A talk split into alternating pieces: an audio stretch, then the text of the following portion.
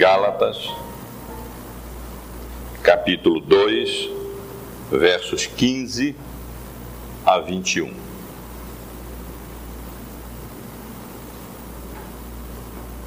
Nós, judeus por natureza, e não pecadores dentre os gentios, sabendo, contudo, que o homem não é justificado por obras da lei, e sim mediante a fé em Cristo Jesus, também nós temos crido em Cristo Jesus para que fôssemos justificados pela fé em Cristo e não por obras da lei.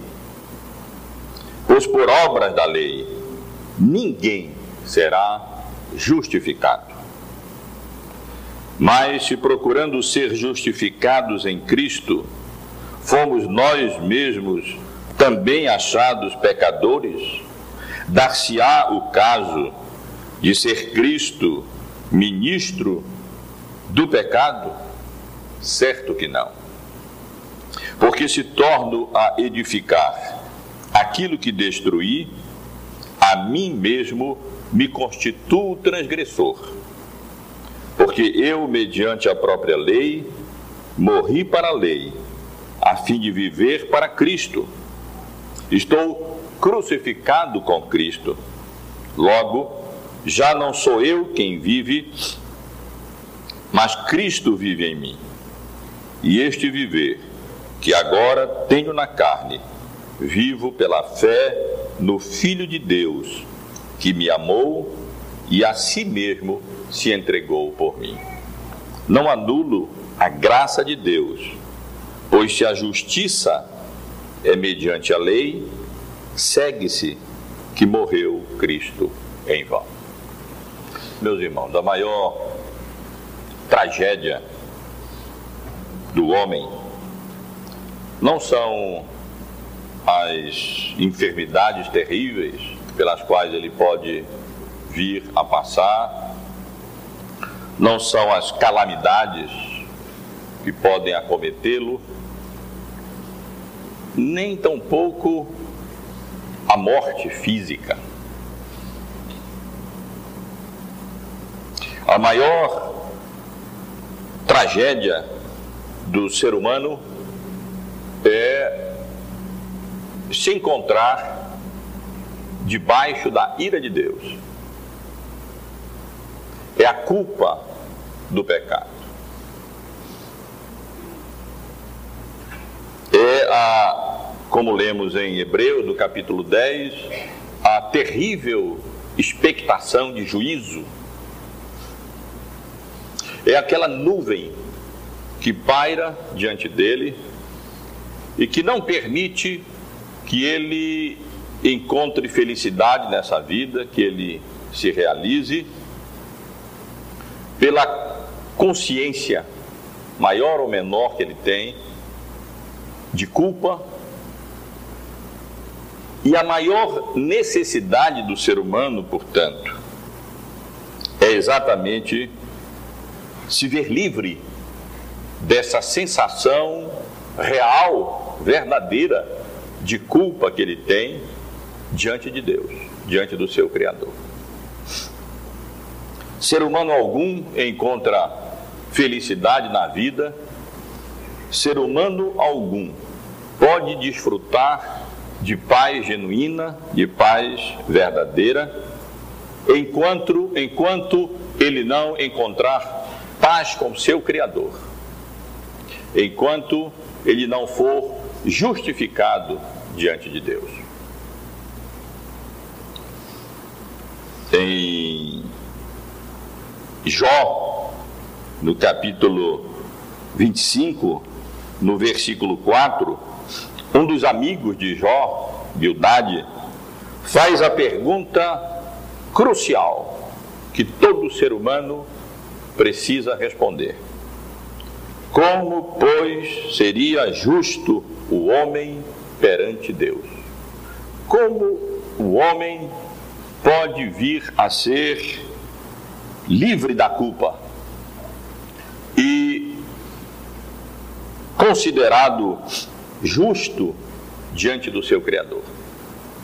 Essa é a grande questão que o ser humano precisa responder.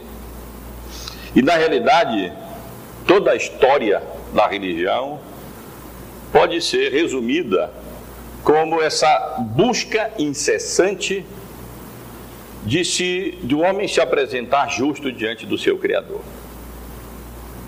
E várias respostas têm sido apresentadas à pergunta de Bildade. O homem tem procurado se apresentar justo diante do seu Criador através da realização de boas obras, de obras de misericórdia, com a esperança de assim alcançar justificação diante de Deus. O homem tem procurado essa justiça, por outro lado, através da observância de ritos e de cerimônias religiosas, através da oferta de sacrifícios e através do próprio sacrifício humano.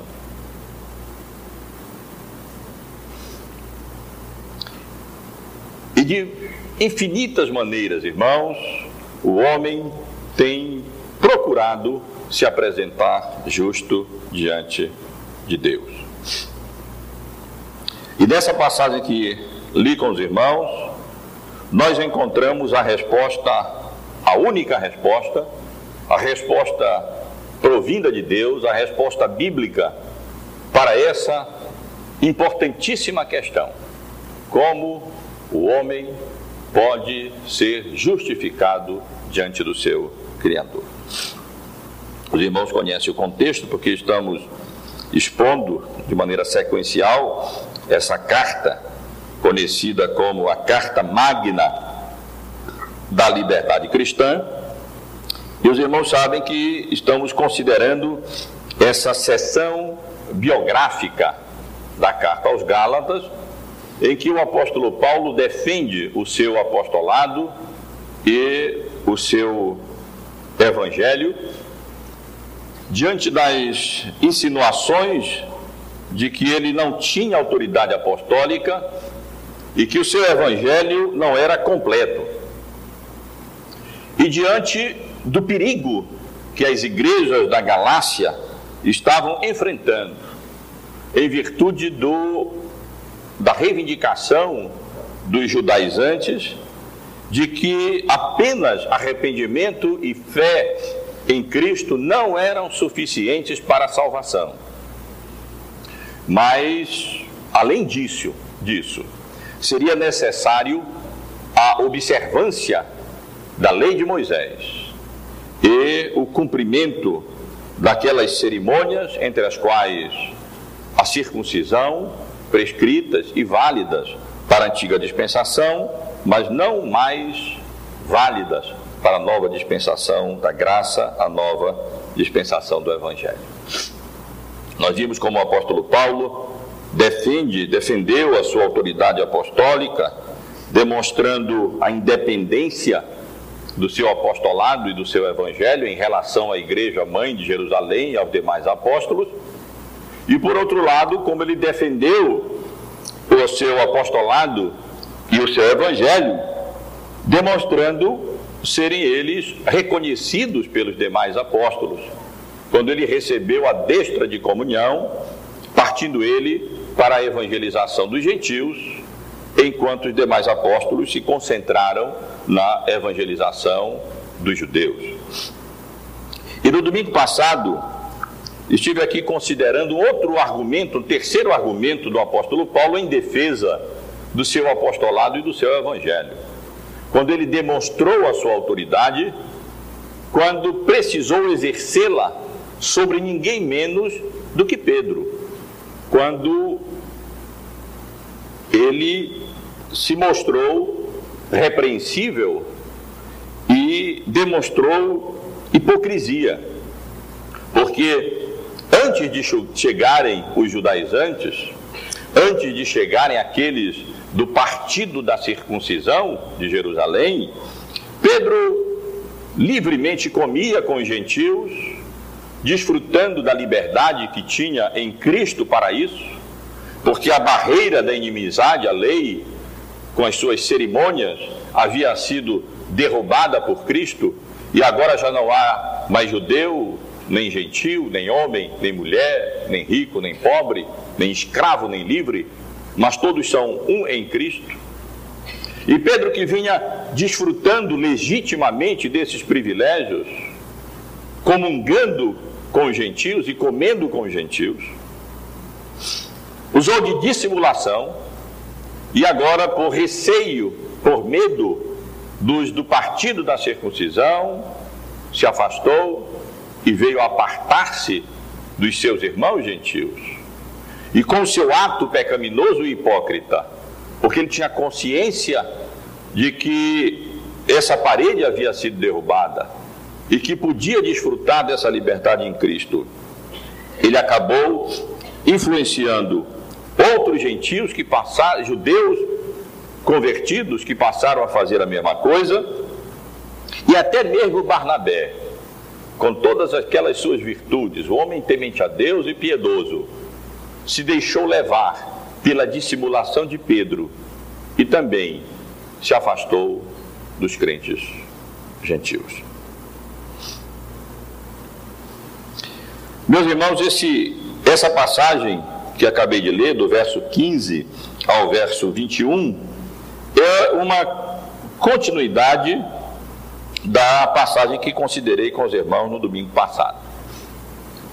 A, a dúvida acerca se a partir do versículo 15, que é comecei a ler com os irmãos, o apóstolo Paulo continua a se dirigir a Pedro. A dúvida se aqui nós ainda temos palavras do apóstolo Paulo dirigidas a Pedro, naquela circunstância em que ele o repreendeu em Antioquia da Síria, ou se aqui o apóstolo Paulo apenas tem em mente o episódio, mas está na realidade, como parece indicar, apenas eh, a partir daí argumentando e desenvolvendo eh, a sua teologia, fazendo uma defesa da doutrina da justificação pela graça de Deus mediante a fé em Cristo Jesus. Os eruditos, os estudiosos do Novo Testamento, não chegam na realidade eh, a uma conclusão. Porque Pedro, Paulo vinha falando aqui na segunda pessoa do singular, tu, Pedro, sendo judeu, mas quando chega aqui no versículo 15, ele passa para a primeira pessoa do plural. E agora ele passa a argumentar, não mais aparentemente apenas para aquela circunstância, mas de maneira mais geral. Tomando como ponto de partida aquela situação, aquela circunstância específica, e sendo agora levado a tratar do assunto que ele pretende tratar nessa sessão teológica a seguir, aonde ele apresenta uma defesa da doutrina fundamental evangélica da salvação pela graça de Deus, mediante a fé na obra redentora de Jesus na cruz do Calvário. Irmãos, não é um texto fácil o que nós temos diante de nós. Há dificuldades várias aqui nessa passagem. Uma delas decorrente da, do fato de que nós não conhecemos exatamente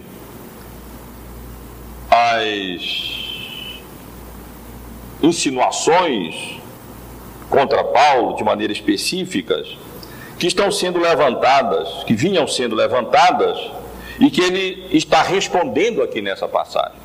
Se nós conhecêssemos exatamente aquilo que vinha sendo é, levantado contra Paulo nas igrejas da Galácia, que o levou a falar de maneira tão, a se dirigir de maneira tão dura àqueles irmãos que estavam se apartando da graça de Deus em Cristo, para outro evangelho, que não é outro senão que há alguns que estavam perturbando a igreja e pervertendo o evangelho de Cristo, nós soubéssemos exatamente, seria mais fácil nós compreendermos o argumento do apóstolo Paulo aqui.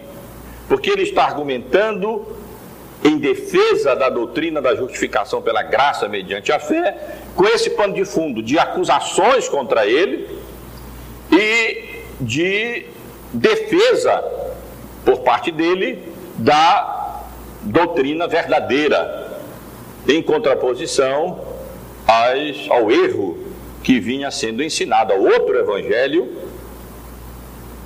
aditivado que vinha sendo ensinado ali nas igrejas da Galácia. Além disso, meus irmãos, uma outra dificuldade de respeito próprio, ao próprio estado de espírito do apóstolo Paulo. É evidente, especialmente na língua original, que o apóstolo Paulo se encontra, durante essa carta, emocionado. Ele é uma carta apaixonada. É uma carta em que, consciente do enorme perigo que as igrejas da Galácia, que ele havia estabelecido pela graça de Deus e fundado juntamente com Barnabé, vinham passando, ele estava vendo o momento daquelas, daqueles irmãos se apartarem de fato do Evangelho para outra coisa que na realidade não era Evangelho coisa nenhuma, era uma perversão do Evangelho. E o apóstolo Paulo aqui indignado, a sua própria autoridade apostólica, o seu Evangelho sendo colocado em xeque, o apóstolo Paulo fala de maneira tão emocional que a, a, os estudiosos do Novo Testamento reconhecem que a própria gramática na língua grega dessa passagem é difícil da gente acompanhar a gramática e a lógica dos argumentos do apóstolo Paulo nessa sessão. Além disso, irmãos, como se não bastasse, o assunto aqui tratado é um assunto difícil especialmente nos versículos 19, 20 e 21, quando o apóstolo Paulo eh, faz referência ao fato de ter morrido para a lei e a fim de viver para Deus, de estar crucificado com Cristo, de não mais viver, mas Cristo viver nele e viver pela fé no Filho de Deus, tudo isso são verdades profundas que nós, como crentes em Cristo, pela misericórdia e graça de Deus, experimentamos, mas que podem ser interpretadas de maneira variada. E tudo isso nós reconhecemos torna difícil essa passagem que nós temos diante de nós para considerar. Mas a, a mensagem geral, o assunto geral aqui tratado, não é tão difícil assim. E pode ser compreendido. E o que eu quero, com a graça de Deus, é pelo menos elucidar um pouco essa passagem para os irmãos. E com a graça de Deus, extrair pelo menos a lição principal que ela contém para nós. O tema aqui tratado é, portanto, a defesa da doutrina da justificação pela graça de Deus mediante a fé em Cristo Jesus. E o tema é tratado não de maneira acadêmica, não de maneira apenas intelectual, como alguém que está sentado e agora reflete sobre o assunto, ou então passa a escrever de maneira acadêmica sobre um determinado tema. Mas a doutrina da justificação pela graça de Deus mediante a fé é tratada aqui, como mencionei, nesse contexto difícil, meus irmãos e irmãs. Nesse contexto em que o próprio apóstolo Paulo vinha sendo é, acusado de não ser honesto para com a palavra de Deus como um todo, porque estava admitindo a salvação para os gentios exclusivamente pela graça de Deus mediante a fé, sem a observância das obras da lei, das demandas, dos, dos requerimentos da lei de Moisés, com os quais o povo de Deus estava tão familiarizado. E, como mencionei também, nesse contexto em que não apenas Paulo estava sendo acusado, mas ele, o erro estava sendo disseminado nas igrejas da Galácia. Porque ali estava sendo anunciado pelos judaizantes que era preciso que não apenas os judeus depositassem a sua confiança na obra redentora de Cristo e se arrependessem dos seus pecados, mas que eles seriam obrigados a observar a lei de Moisés, obedecer a lei de Moisés e cumprir aqueles preceitos, aquelas prescrições, aquelas cerimônias repito, próprias para a antiga dispensação, mas, como aprendemos no Novo Testamento, absolutamente é, impróprias para a nova dispensação do Evangelho. E é nesse sentido, meus irmãos, que o apóstolo Paulo defende a doutrina da justificação pela graça de Deus mediante a fé em Cristo nessa sessão de três maneiras, ou, ou com três argumentos. Não é, não é muito fácil dividir, perceber a divisão natural dessa sessão. Primeiro, nos versículos 15 e 16, os irmãos podem observar, o apóstolo Paulo faz essa defesa da doutrina da justificação pela graça mediante a fé, é, argumentando que nem judeus, nem gentios são justificados por obras da lei, mas pela fé em Cristo. Os irmãos lembram que o apóstolo Paulo tinha perguntado eh, a Pedro, dizendo a Cefas na presença de todos: Se tu, sendo tudo judeu, vives como gentil e não como judeu, por que obrigas os gentios a viverem como gentios? E quando o apóstolo Paulo é, refletindo nessa pergunta que ele mesmo havia feito a Pedro, é, desenvolve o assunto chamando a atenção dos seus leitores dessa carta escrita aos Gálatas, que na realidade é, até os judeus que conheciam a lei como ninguém, a lei de Deus como ninguém, que viviam, que conviviam com a lei diariamente, eles deveriam saber, mais do que ninguém, que eles próprios não poderiam ser justificados por obras da lei. Se eles, sendo judeus, esse é o argumento do apóstolo Paulo, nós, judeus, por natureza, eh, por nascimento, não pela circuncisão do coração, vamos dizer assim, mas pela circuncisão da carne, nós judeus mesmo de pedigree, por natureza, e não os gentios pecadores.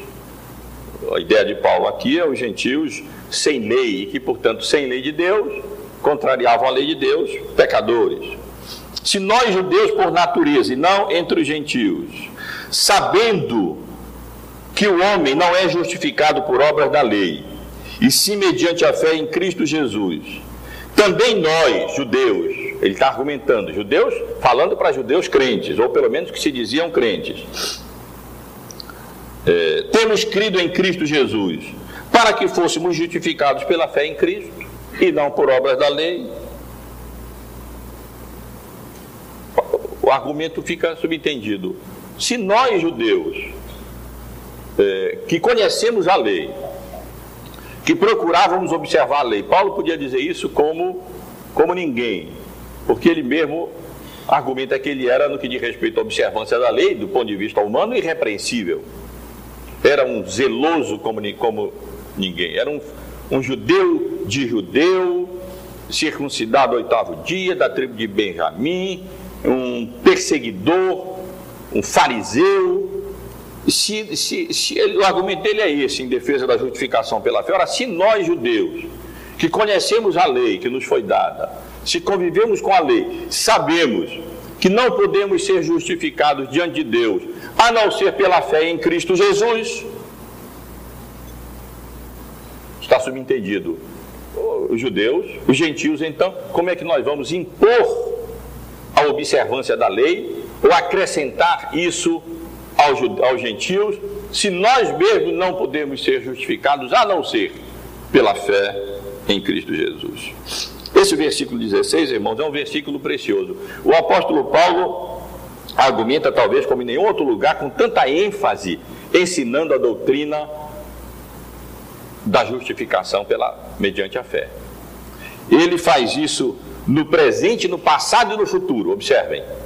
No presente, sabemos, contudo, que o homem não é justificado por obra da lei, e sim mediante a fé em Cristo Jesus.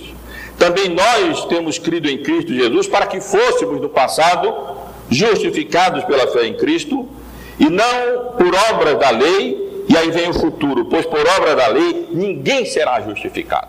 Ninguém é justificado nós fomos justificados, ninguém é justificado por obra da lei, mas pela fé. Nós não fomos justificados por obra da lei, mas sim pela fé em Cristo. E ninguém será jamais justificado por obra da lei, a não ser pela fé em Cristo Jesus. Paulo é, é quase redundante, mas ele precisa ser, diante das circunstâncias e por causa da situação em que ele vem aqui, está aqui defendendo essa doutrina tão fundamental e tão essencial, que ele havia anunciado e pregado nas igrejas da Galácia mas da qual muitos estavam rapidamente se apartando como consequência dessa influência maligna daqueles que estavam exigindo que a fé não bastava, mas que era necessário também o cumprimento das obras da lei.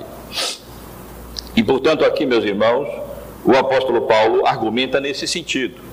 Argumenta partindo do fato que nem os judeus que conviviam com a lei, que conheciam a lei e que faziam do propósito das suas vidas observar as demandas da lei, cumprir todos os requerimentos da lei.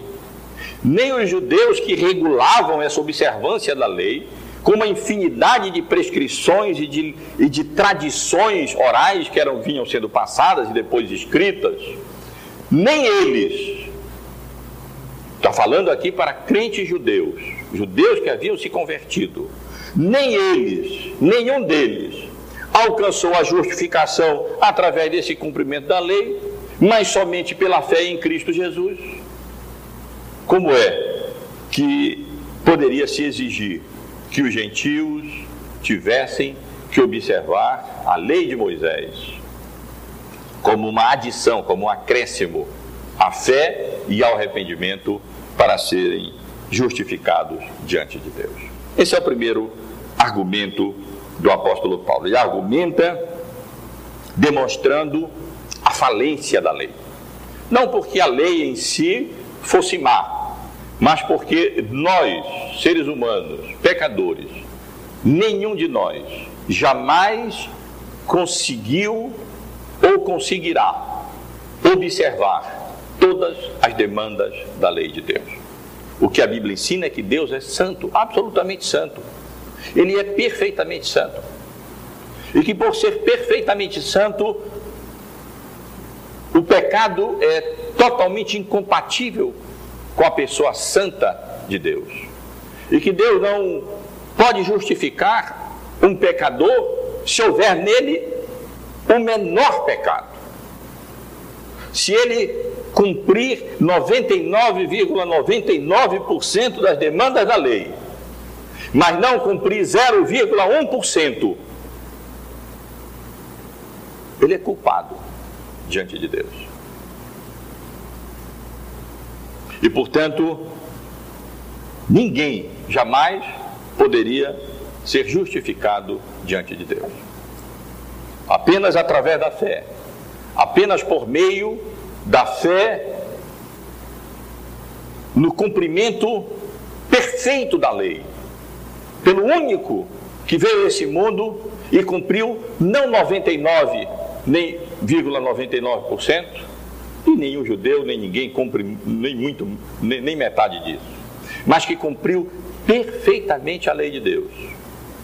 Só através da fé nele é que nós podemos ser tidos por justos, declarados por justos, considerados justos diante da presença de um Deus santo, santíssimo e justíssimo que nos criou, que mantém esse universo e que nos redime exclusivamente através da justiça do seu filho e da morte do seu filho na cruz do Calvário.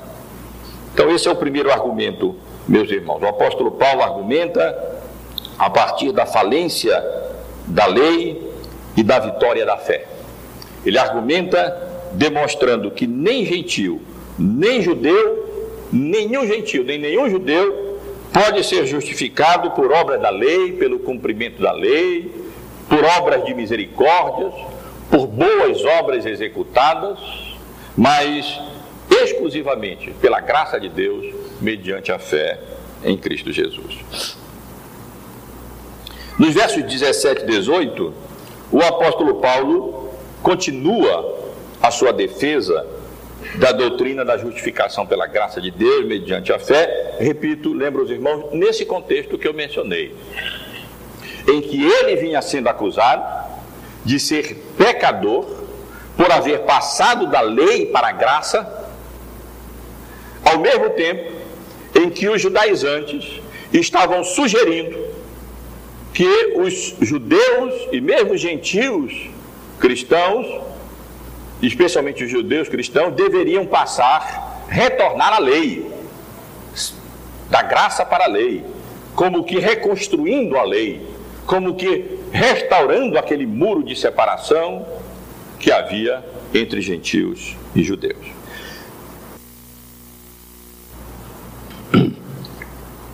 E o apóstolo Paulo faz isso é, considerando duas possibilidades, refutando uma e sugerindo outra.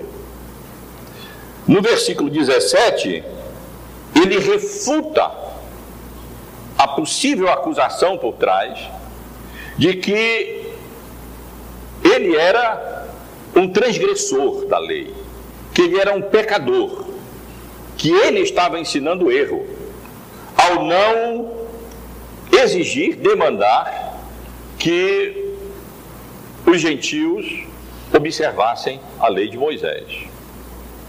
Que de alguma maneira ele estava pecando, ele estava errando ao ensinar que nós somos salvos exclusivamente pela fé, o arrependimento e fé, pela misericórdia, pela graça de Deus.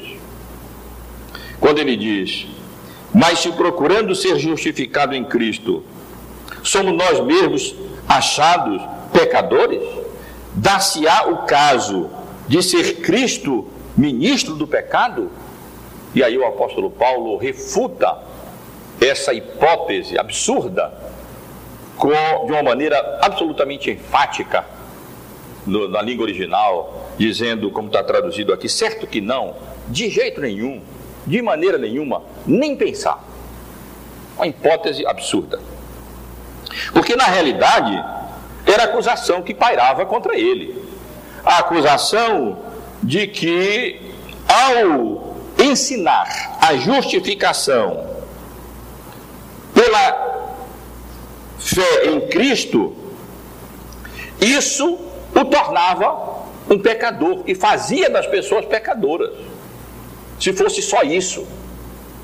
O argumento é esse: que se o apóstolo Paulo e qualquer outra pessoa é, estava, estava, estavam procurando ser justificados diante de Deus apenas através da fé em Cristo, eles eram pecadores.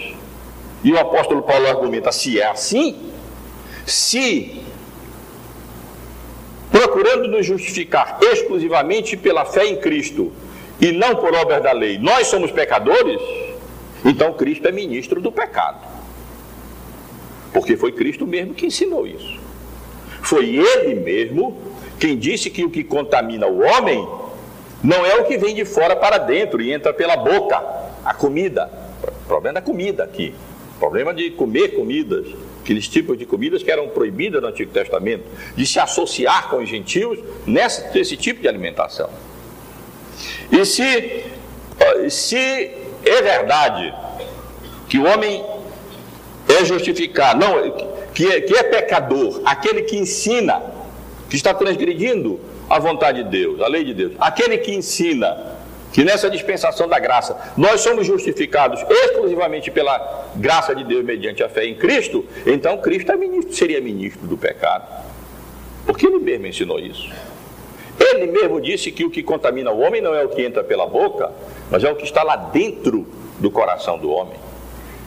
Ele mesmo, através de uma visão, revelou a Pedro que tudo aquilo havia sido considerado impuro, aqueles alimentos daquela visão do lençol. E que o que Deus considerou puro, o homem não deveria considerar impuro. A doutrina da salvação pela graça de Deus, mediante a fé em Cristo, havia sido proclamada e ensinada pelo próprio Senhor Jesus Cristo. E se praticá-la faz de nós pecadores, Cristo seria ministro do pecado? Diácono do pecado? A ideia é tão absurda, embora o próprio apóstolo Paulo tivesse levantado, que imediatamente ele a rejeita e a refuta da maneira mais enfática possível. Porque na realidade, meus irmãos, nessa sessão, nesses versos 17 e 18, o apóstolo Paulo está fazendo essa defesa da doutrina da justificação pela graça de Deus, mediante a fé, mostrando, demonstrando quem são os verdadeiros transgressores argumentando que transgressores não são aqueles que são como que conduzidos da lei para Cristo, porque a lei é um aio que nos conduz a Cristo. Mas transgressores são aqueles que retornam, que querem retornar da graça para a lei, de Cristo para a lei, e ser justificados novamente por obras da lei, como que erigindo, restaurando, recuperando querendo reconstruir aquele muro de separação que havia sido destruído por Cristo através do seu corpo, do seu sangue, da sua morte na cruz do Calvário. E assim, meus irmãos, no versículo 7, o apóstolo Paulo abomina a ideia de que são pecadores aqueles que procuram, praticam e ensinam a justificação pela graça mediante a fé.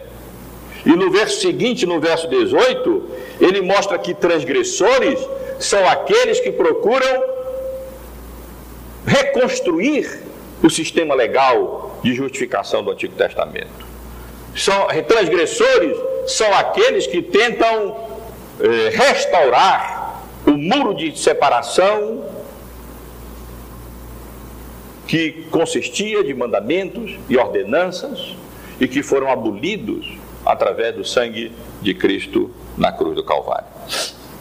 De maneira sábia, ele aplica utilizando a sua própria pessoa. Não que ele estivesse praticando isso, mas para não ofender, para não, não evitar um, um, confronto maior, ele aplica essa, essa outra hipótese, essa sim verdadeira, a si mesmo, embora evidentemente ele não tenha nada a ver com isso. Quando ele diz, porque se torna edificar aquilo que destruir, a mim mesmo me constituo transgressor. É evidente que o apóstolo Paulo não estava tentando construir aquilo que destruíra. Ele não estava tentando restaurar a lei como instrumento de justificação diante de Deus. Quem estava fazendo isso eram os judaizantes. E quem estava se deixando levar pela dissimulação deles era Pedro e os demais crentes judeus da Galácia, de Antioquia e até Barnabé. Mas Paulo tinha essa perfeita compreensão. Que coisa absurda seria agora tentar restaurar, tentar reconstruir esse muro de separação. Esses sim é que são transgressores. Porque se alguém torna a edificar aquilo que destruiu, a, a si mesmo se faz transgressor. Esse sim transgride a lei.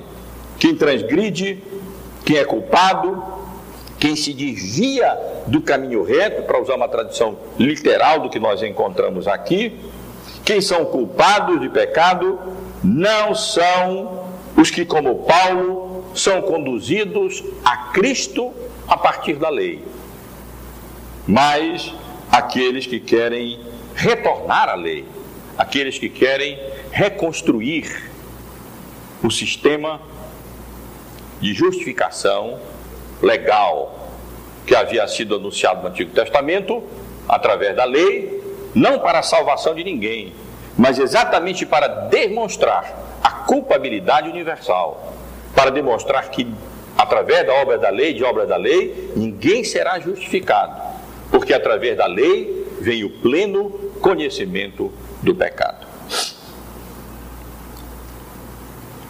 Nos versículos seguintes, irmãos, o apóstolo Paulo continua argumentando em defesa das doutrinas da justificação pela graça de Deus mediante a fé. Ele havia procurado demonstrar a falência da lei e a vitória da fé, mostrando que nem gentil nem judeu pode ser justificado por obra da lei, mas apenas pela fé em Cristo. Ele havia argumentado em defesa da doutrina da justificação pela fé, mostrando quem são os verdadeiros transgressores, que não são aqueles que querem se justificar mediante a fé somente, mas aqueles que querem se justificar reconstruindo a lei, através da observância da lei, dos seus preceitos morais e cerimoniais. E agora, o apóstolo Paulo argumenta, continua na sua argumentação em defesa da doutrina da justificação pela graça de Deus mediante a fé, através da sua própria experiência pessoal, da vida de fé em Cristo. Ou colocando em outras palavras, mostrando que o crente ele está morto para a lei e vivo para Deus mediante a fé em Cristo Jesus. Como eu disse, não é um texto fácil. Vale a pena reler essa passagem, ler essa passagem novamente a partir do versículo 19. Quando o apóstolo Paulo argumenta, obviamente, ligando com o texto anterior, porque ele diz: Porque eu, mediante a própria lei, morri para a lei, a fim de viver para Deus. Estou crucificado com Cristo, logo já não sou eu quem vive, mas Cristo vive em mim. E esse viver que agora tenho na carne, vivo pela fé no Filho de Deus, que me amou e a si mesmo se entregou.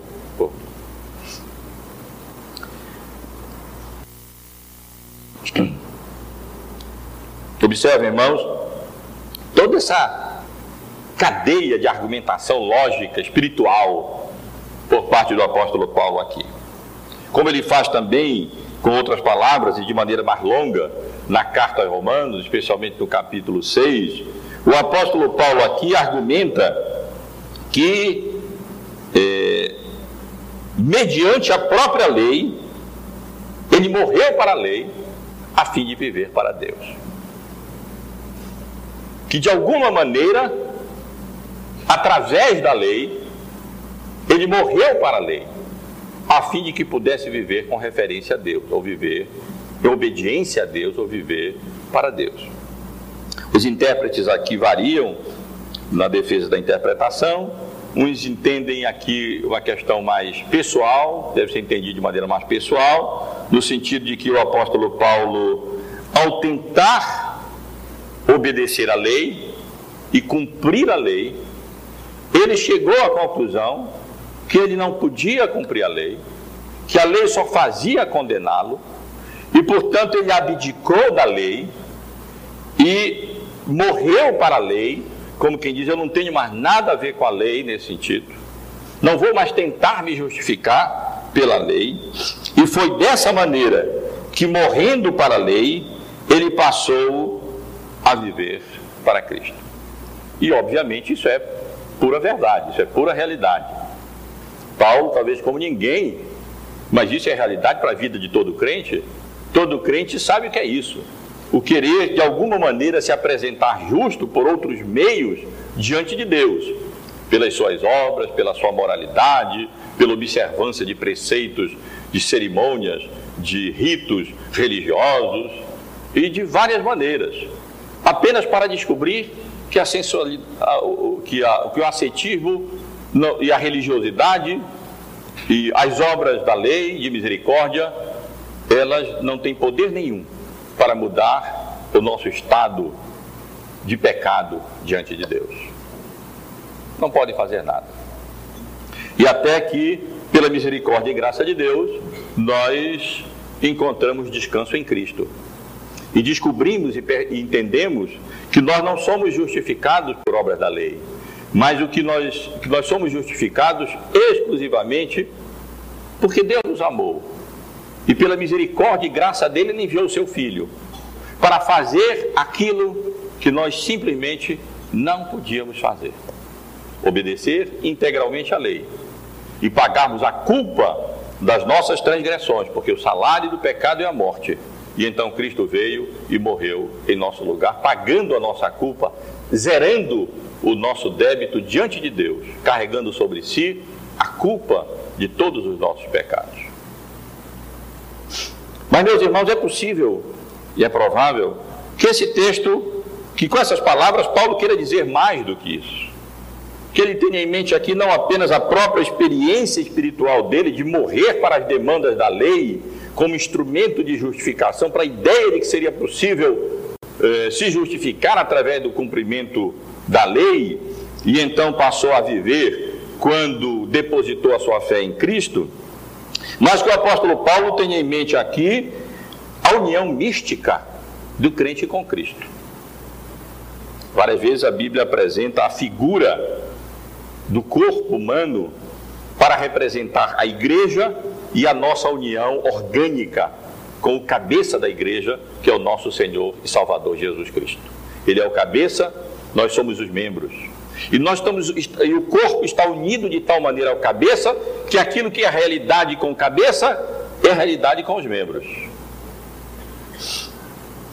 E é bem provável que o apóstolo Paulo tenha em mente aqui essa união mística sua e nossa, como corpo de Cristo, com o Senhor Jesus, o cabeça.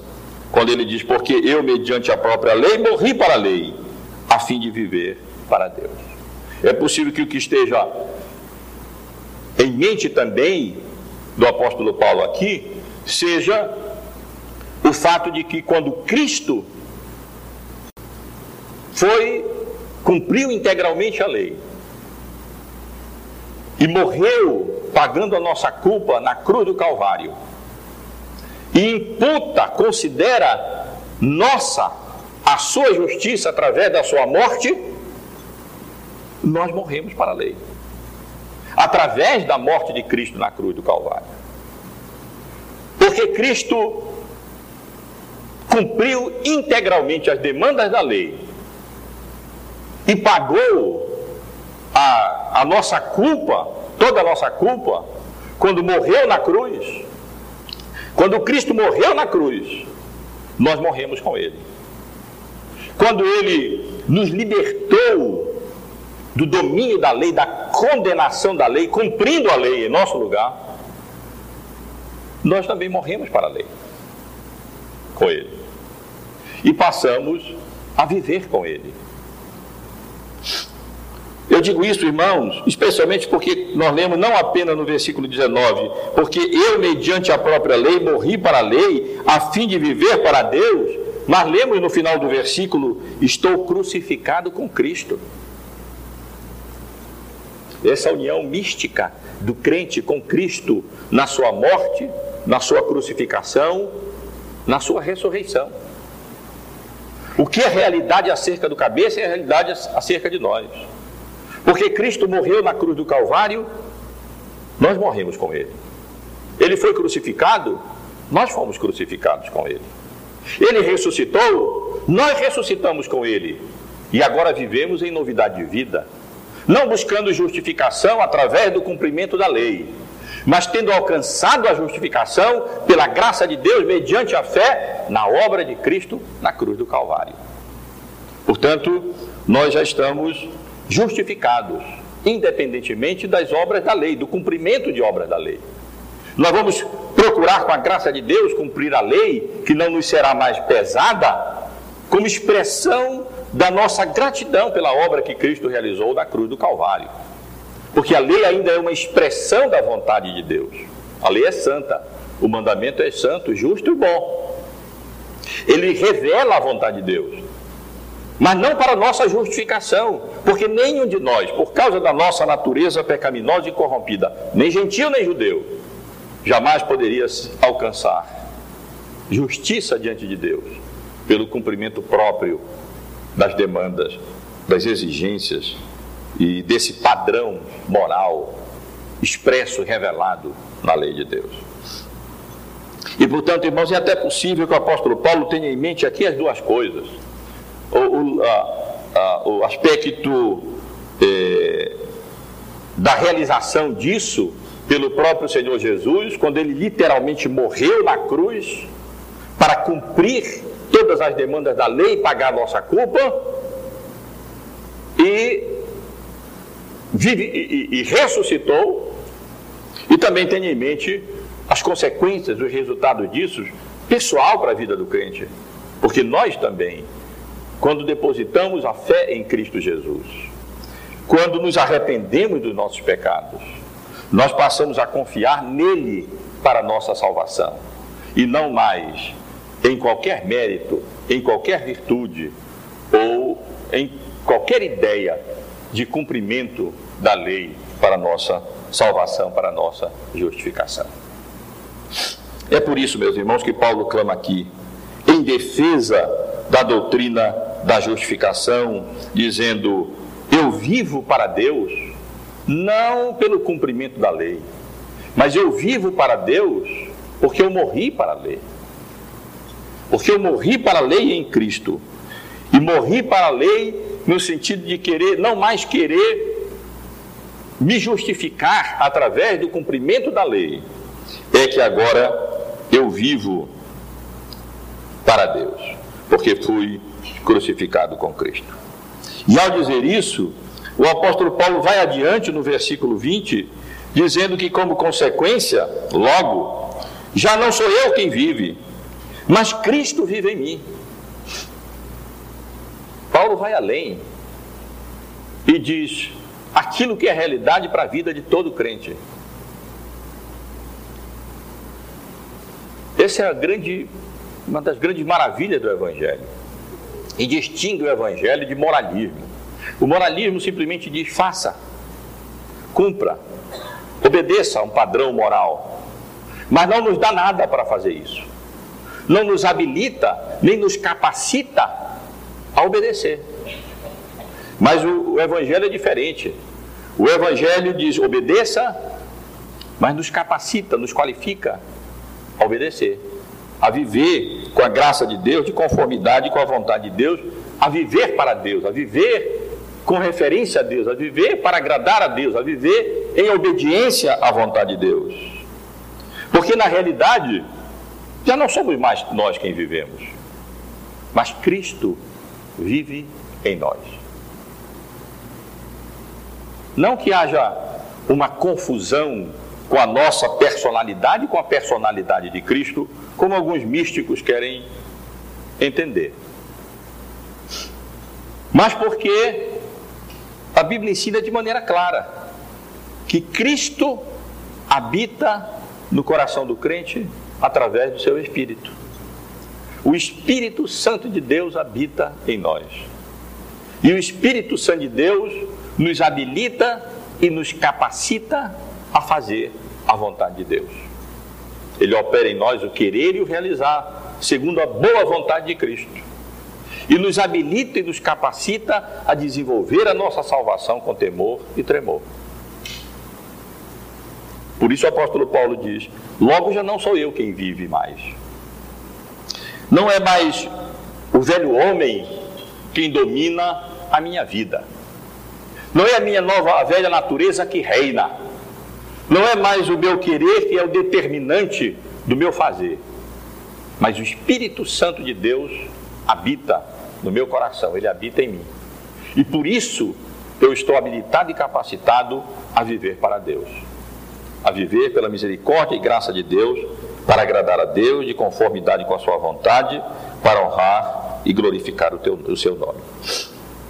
Isso diz ele, não por outra coisa, não por obediência à lei, não por confiança em cerimônias ou ritos, mas pela fé, que é a doutrina que o apóstolo Paulo está defendendo e que vinha sendo colocada em xeque, estava em perigo nas igrejas da Galácia. Pela fé no Filho de Deus, que me amou e a si mesmo se entregou por mim. Não foi por obra minha, não foi por justiça própria, não foi por mérito meu, e nem é por mérito nosso, mas exclusivamente porque, diz o apóstolo Paulo, aquele fariseu, perseguidor da igreja, um dia, Cristo me amou. Essa é a, única resposta, porque Cristo me amou, porque Ele mesmo me amou, Deus me amou, e Cristo se entregou por mim. Veio esse mundo, assumiu a nossa natureza humana, viveu aquela vida humilde aqui nesse mundo, obedecendo todos os requerimentos, todas as demandas da lei de Deus, isto é, vivendo e cumprindo a vontade perfeita de Deus. Morreu na cruz, se entregou por mim, carregou sobre si a culpa dos meus pecados, expiou a minha culpa, pagou a minha culpa.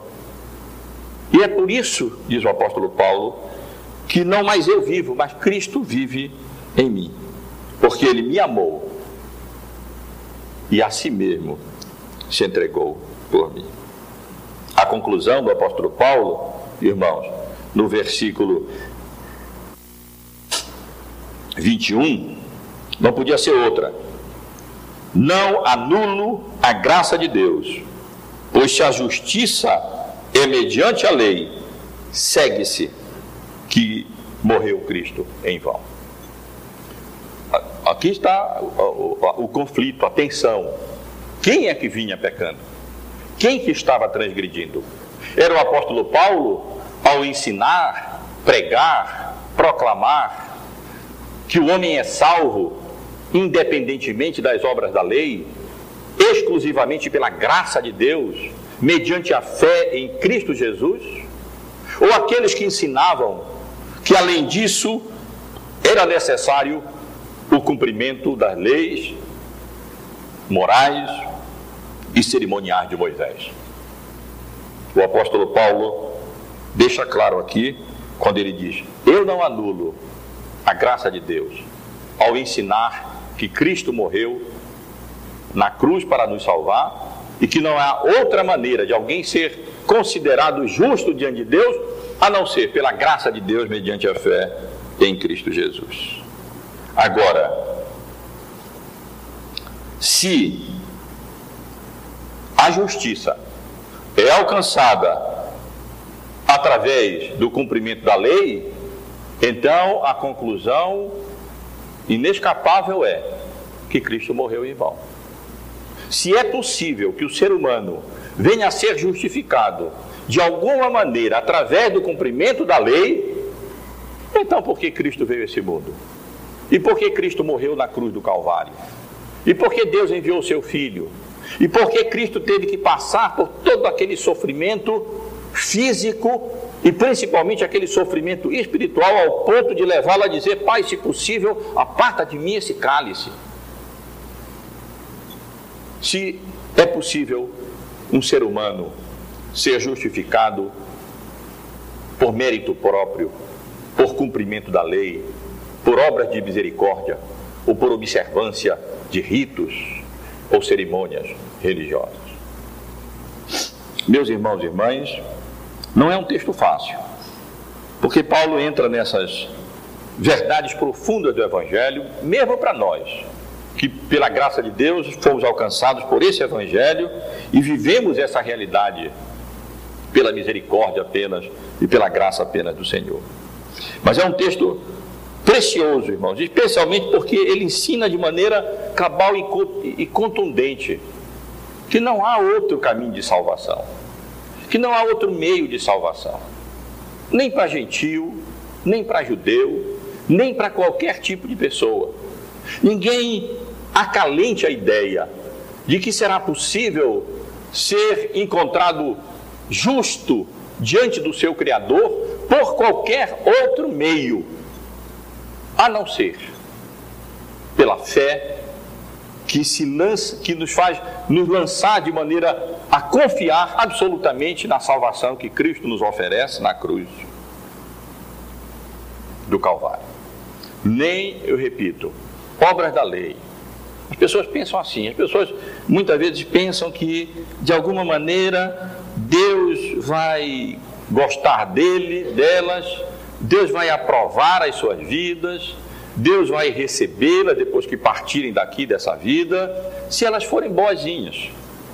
Se elas procurarem agir de maneira reta, moral, não mentirem, não roubar, não caluniar, não invejar e positivamente realizando obras de misericórdia, socorrendo, ajudando as pessoas. Mas ninguém será justificado através de obras da lei. E outras pessoas pensam que serão justificadas, como mencionei no início e ainda agora há pouco, através do cumprimento da observância de ritos e cerimônias. Por isso, as religiões, de modo geral, são repletas de ritos e de cerimônias religiosas. Há tantas coisas santas, tantas coisas sagradas e uma infinidade de rituais e de cerimônias e consideradas sagradas e consideradas religiosamente eficazes para purificar o homem. A Igreja Católica mesmo pensa assim. A Igreja Católica crê na regeneração batismal, crê que o rito tem a capacidade de por si próprio regenerar as pessoas. E os judeus e espíritas e tantos outros tentam se justificar através de obras humanas, de justiça própria, de justiça humana.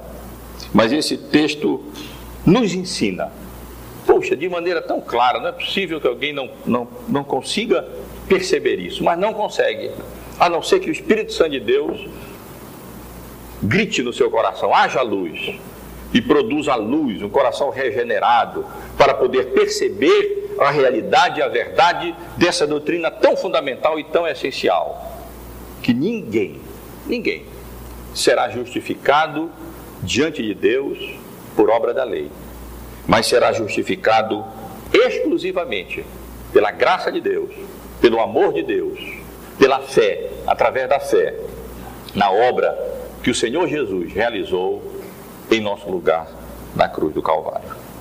E meus irmãos, acessoriamente essa passagem nos ensina que qualquer pessoa que tente reconstruir ou construir um sistema de salvação ou de justificação que leve em conta obras humanas, méritos humanos, se constitui transgressor, culpado, pecador. Como aqueles judaizantes estavam fazendo. Eles estavam, na realidade, transgredindo a vontade de Deus ao tentarem reconstruir aquilo que Cristo havia destruído. Ao tentarem novamente erigir aquele muro de separação, sugerindo que arrependimento e fé em Cristo não eram suficientes, mas era preciso que eles também é, cumprissem, observassem a lei de Moisés. Em Cristo, irmãos, nós morremos para a lei como meio de justificação. Na realidade, como meio de condenação, porque ela nunca justificou ninguém. E passamos a viver pela fé em Cristo Jesus, vivificados que nós somos pelo Espírito Santo de Deus que habita no coração de cada um de nós. Que Deus nos abençoe, meus irmãos e irmãs e que o Espírito Santo de Deus aplique essa doutrina, essas verdades tão preciosas, tão profundas ao coração de cada um de nós, para a honra dele, para a glória dele, para que todos os méritos e toda virtude e toda a glória da obra da redenção sejam tributados exclusivamente à Trindade Santa, a Cristo, ao Pai e ao Espírito Santo de Deus.